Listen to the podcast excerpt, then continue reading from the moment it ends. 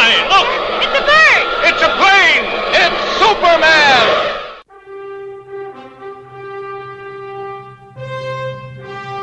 Comics Bazar, l'émission qui vous en apprend toujours plus en matière de comics et de pop culture. Vite, Robin, la manette à gauche!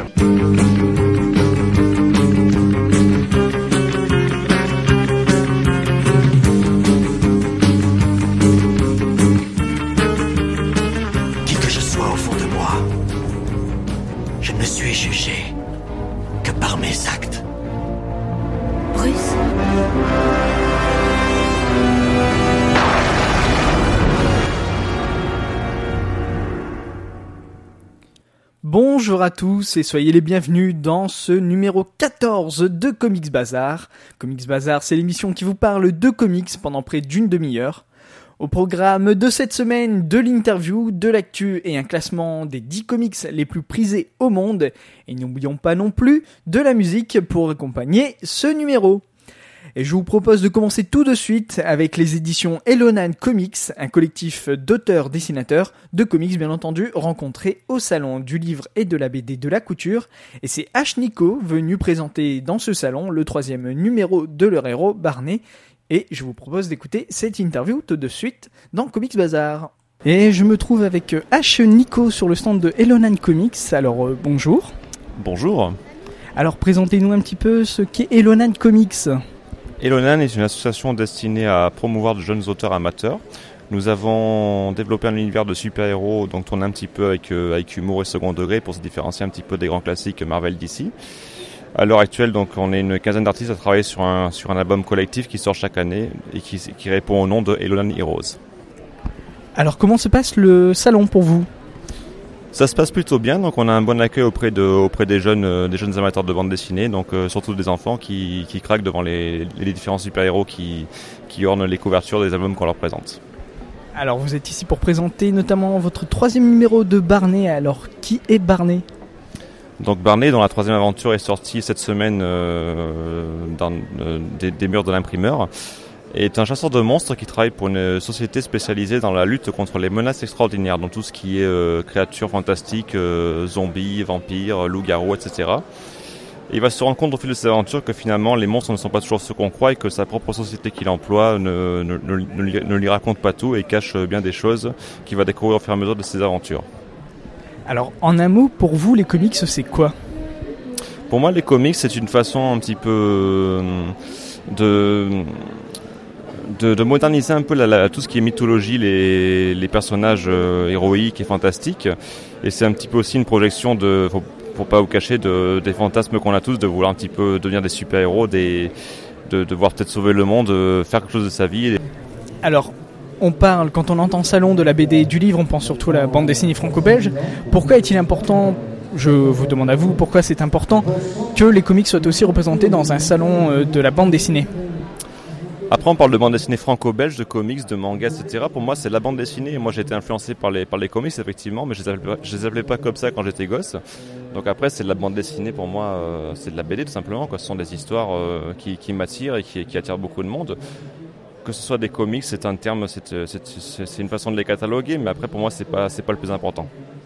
Alors Elonan Comics était au dernier Lille Comics Festival, il y était aussi au Rayon Vert à Thionville. À quel genre de demande vous devez faire face dans ce genre de festival, de salon? À quelle demande? Euh, être à la hauteur par rapport à, parce que ce genre de salon justement qui est très spécialisé comics, euh, notamment le, le Lille Comics Festival, on est face à des auteurs qui sont reconnus dans le milieu et nous on est là en tant qu'amateurs et on, on va un petit peu se montrer au milieu de ça. Donc en fait c'est là, là qu'il faut, il faut se remettre, euh, se remettre en question, essayer de, de bosser dur pour essayer d'être à la hauteur de ces, de ces artistes talentueux. Et néanmoins, n'a pas oublié que nous sommes des amateurs et qu'on n'est pas là non plus pour, euh, pour se présenter comme des, comme des auteurs pros. On est des amateurs, on fait, on fait des comics avec beaucoup d'humour, beaucoup de dérision. Et c'est ce qui nous démarque un petit peu des, des super-héros et des comics lambda. Et pourquoi être parti dans ce style euh, du comics, justement? Comme je disais tout à l'heure, donc c'est parce que c'est le style qui m'a qui m'a fait aimer la bande dessinée et ce sont là mes plus grandes influences en tant que dessinateur, c'est c'est le monde des comics des super-héros. Et quel est votre point de vue au niveau du numérique et des adaptations cinématographiques que l'on fait notamment des super-héros aujourd'hui? Je trouve que c'est bien puisque euh, ça fait découvrir justement tous ces super-héros à, un jeune public qui n'est pas forcément familier avec les, avec les comics euh, sous forme papier. Maintenant, moi, je suis pas très fan de ces, de ces adaptations, hein, mais c'est comme ça, c'est la société qui évolue. Le cinéma s'est emparé des comics, mais euh, néanmoins, la, bande dessinée papier doit continuer d'exister de, à côté et de, et de persévérer. Tout à fait. Et donc, le numérique permet seulement d'avoir un peu plus de contenu dans le sens où ben, on a un peu plus d'informations, on a un petit peu plus d'éléments que l'on peut retrouver pas forcément dans la version papier on arrive à trouver des, artworks, etc., qu'on peut retrouver notamment sur Internet. C'est vrai, mais il faut que le numérique reste un complément et ne remplace en aucun cas le, format papier. Moi, je suis un, je suis un amoureux du livre et je, je, ne concevrais pas de faire de la BD uniquement numérique. Il y en a qui le font, c'est très bien. Après, si, le public est là pour, euh, pour, pour, euh, pour, aimer ce genre de, format, pourquoi pas? Il en faut pour tous les goûts. Maintenant, bon, je ne suis, pas, suis pas forcément un amoureux du tout numérique. Le numérique doit être un complément du papier. Votre rapport au comics est-il plutôt lié au niveau du dessin ou du scénario? Le dessin, euh, le dessin à l'origine, puisque c'est vraiment l'aspect, euh, euh, de l'image qui m'attire dans les, super-héros et dans les comics.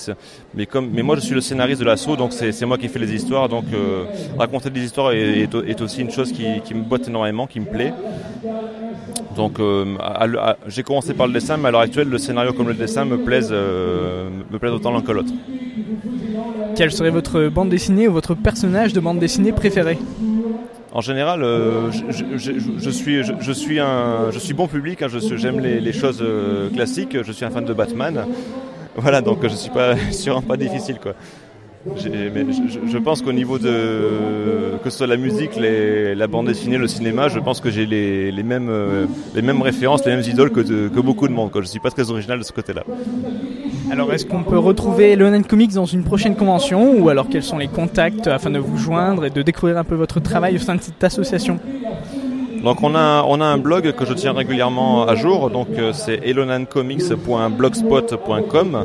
Bon, il suffit de taper sur Google euh, Elonan Comics et vous le trouvez facilement. Sur le blog, donc on a une boutique en ligne ainsi que le, planning des séances de dédicaces et des festivals où on, se présente. Voilà. Eh bien, merci beaucoup H Nico pour cette interview. Merci à vous et bonne continuation. Voilà, c'était donc Nico pour Elonan Comics. Et si vous souhaitez retrouver leur travail, ça se passe sur internet avec leur blog elonancomics.blogspot.com. Voilà. Je vous propose de passer désormais aux actus qui nous intéressent bien entendu, ce sur les comics. Alors la première actualité s'il en est, c'était la semaine dernière aux États-Unis. Il se déroulait bien entendu la semaine de prévention pour sensibiliser le public aux troubles de l'alimentation, comme par exemple l'anorexie ou la boulimie. Et le site boulimia.com que je vous invite donc à vous rendre sur lequel je vous invite donc à vous rendre, a eu la très bonne idée de prendre l'exemple des couvertures de comics de super-héros et se sont amusés à modifier les physiques des personnages pour montrer que ces derniers ne sont pas vraiment proches du vrai corps humain. Fini les torses disproportionnés à la Batman, fini les poitrines généreuses comme celle de Power Girl. Les super-héros deviennent des gens avec des formes certes, mais bien plus proches de nous autres simples humains. Dans ces versions inédites, les super-héros se voient prendre des ceintures plus larges, des collants plus résistants et des slips élargis, et quant aux femmes, leur poitrine n'est plus si généreuse et leur taille bien moins marquée. Nous ne voulions pas que ce projet amène des commentaires pour savoir si les comics envoient de bons ou mauvais messages à propos du corps humain. C'est la représentante de Boulimia Comics, de boulimia.com pardon, qui nous dit cela. Elle euh, cite aussi, elle dit aussi, nous voulions et souhaitons montrer que nous voulions et souhaitons montrer euh, que sont les corps humains des super-héros qui sont fictifs. Ce sont donc ces corps qui sont fictifs, je vais y arriver. Nous souhaitons que les lecteurs voient ces super-héros de manière à ce qu'ils puissent s'identifier à eux. Ils se sentiront peut-être mieux à propos d'eux-mêmes et réaliseront que de comparer leur image à celle des super-héros de Marvel et DC Comics est complètement futile. L'autre grande actualité, s'il en est, ce sont les photos de David Ayer au sujet de la nouvelle coupe de cheveux de l'acteur Jared Leto, qui interprétera, je vous le rappelle, le Joker dans le film Suicide Squad. Donc une simple coupe de cheveux euh, qui passe de très long pour l'acteur, chanteur et mannequin à une coupe beaucoup plus courte C'est bien entendu plus un coup de buzz qu'une véritable info sur le physique du personnage, une belle utilisation des réseaux sociaux avec notamment Twitter pour seulement deux photos sans grand intérêt.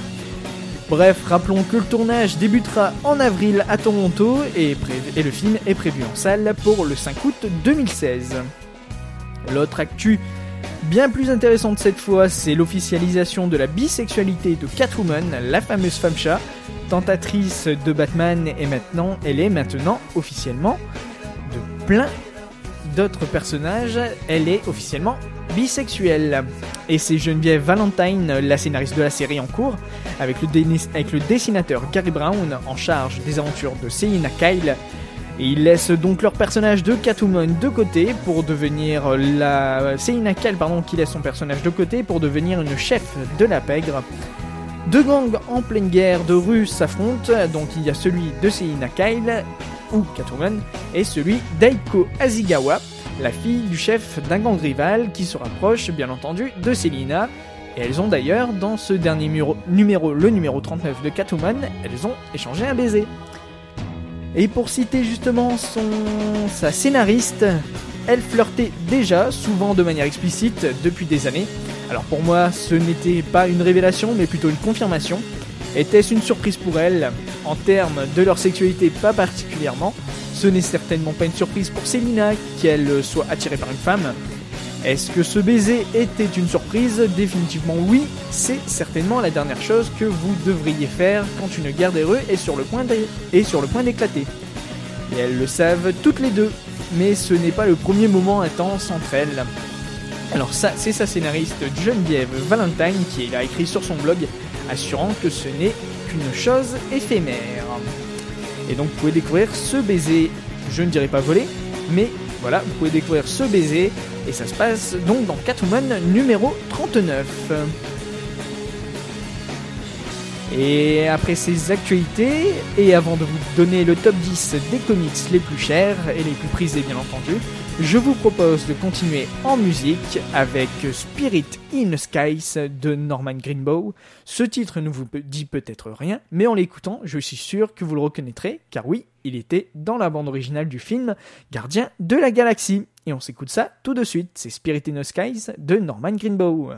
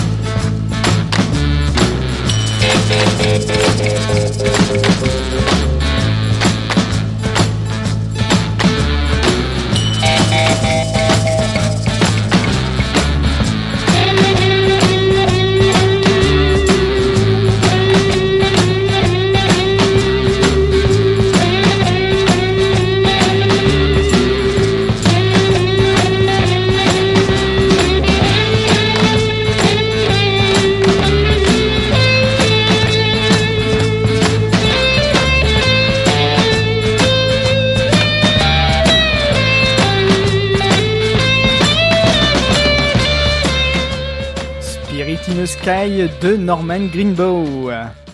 Voilà donc pour cette pause musicale. Je vous propose maintenant de continuer avec le top 10 des comics les plus prisés.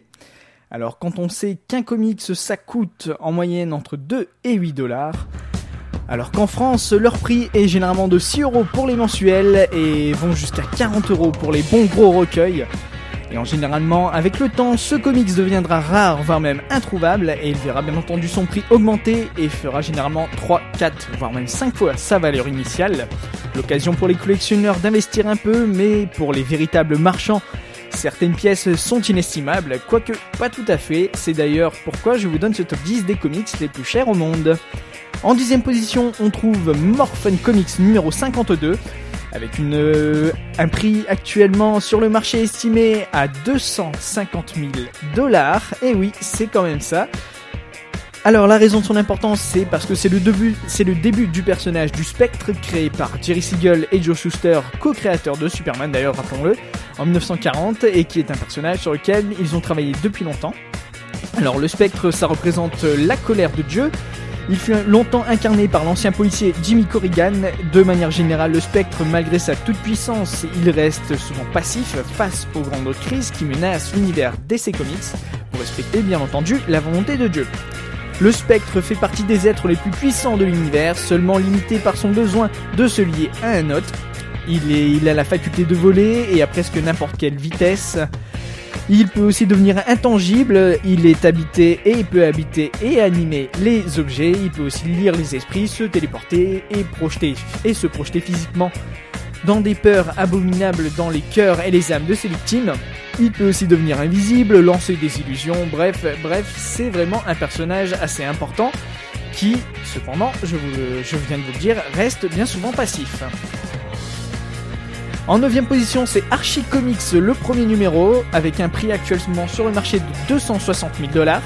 Raison de son importance, c'est que c'est un comics qui aura cassé le genre en introduisant des thèmes assez adultes tels que le sexe, la violence et la réalité non super héroïque.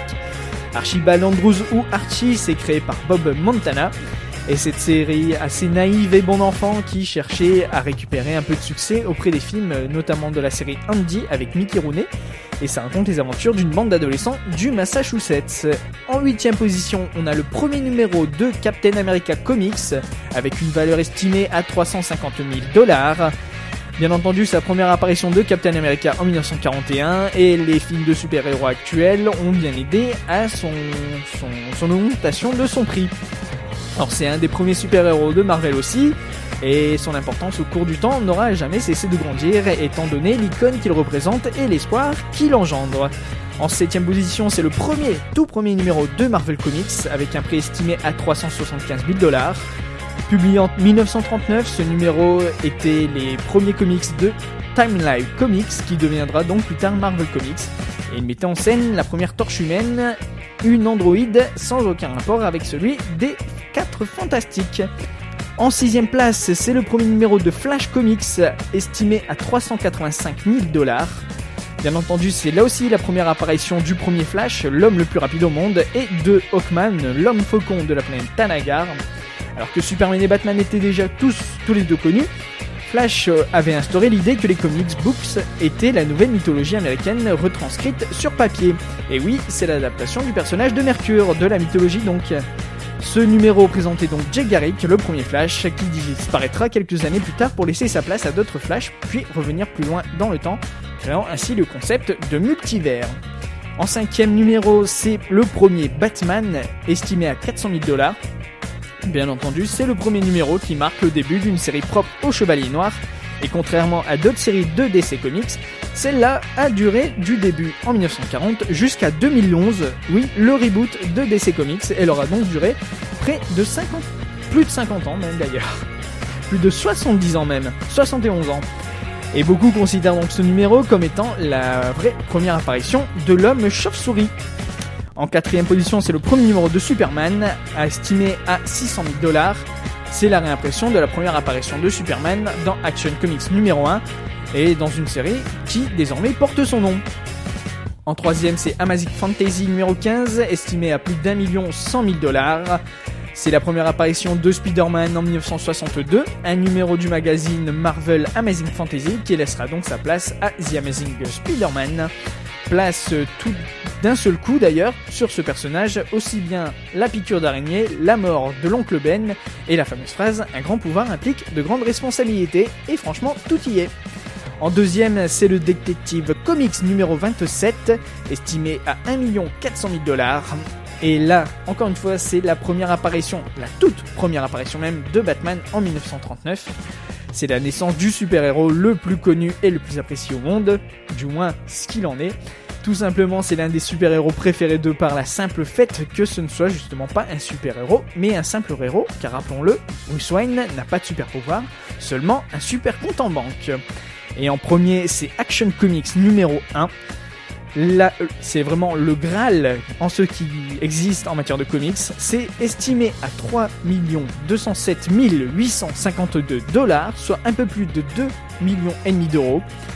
Coûtant initialement 10 centimes, on peut dire que c'est un très bon investissement et la légende dit même que la dernière copie vendue à 2,16 millions de dollars aurait appartenu à Nicolas Cage. Raison de son importance, c'est bien entendu la première apparition de Superman en 1938, la mère des comics qui fera déferler une vague de super-héros qui durera jusqu'à ce jour.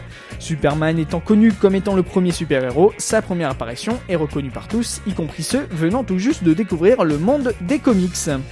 Et comme pour le reste des comics de cette liste, Action Comics numéro 1 n'était pas reconnu à son époque comme le précurseur d'un nouveau genre historique, ou d'un chef-d'œuvre d'ailleurs, et donc les rares exemplaires disponibles restants sont bien entendu amochés puisqu'ils n'étaient pas traités avec la plus grande importance à l'époque, bien souvent bariolés, déchirés, poussiéreux, et voire même dans une malle ou bien encore brûlés lors de la période de censure aux États-Unis, mais cela il sera question dans un autre numéro de Comics Bazar. Quoi qu'il en soit, l'une des raisons les plus évidentes est l'arrivée des super-héros au cinéma. Depuis, euh, c'est un véritable raz-de-marée en ce qui concerne ces personnages que tout le monde connaît, et par conséquent, ce sont devenus des icônes de la pop culture. Et bien voilà qui conclut donc son nouveau numéro de Comics Bazar, le numéro 14, rappelons-le. Et merci à vous de l'avoir écouté, et comme d'habitude, n'hésitez pas à la partager sur les réseaux sociaux et à vous rendre aussi sur ces mêmes réseaux sociaux pour retrouver les actualités et podcasts sur le Facebook de l'émission au www.facebook.com slash comicsbazar et sur le Twitter comicsbazar avec un C et un B majuscule. Et en attendant la semaine prochaine, laissez-moi vous dire que ce fut un plaisir de vous animer ce 14e numéro. Et en attendant le prochain numéro, comics et vous. Quoi que puisse me réserver la vie, jamais je n'oublierai ces mots. Un grand pouvoir implique de grandes responsabilités. J'ai reçu là un don, une malédiction. Qui je suis? Je suis Spider-Man. Spider-Man, Spider-Man, does whatever a spider can. Spins a web any size, catches thieves just like flies. Look out, here comes the Spider-Man. Excellente inspiration, en route vers de nouvelles aventures.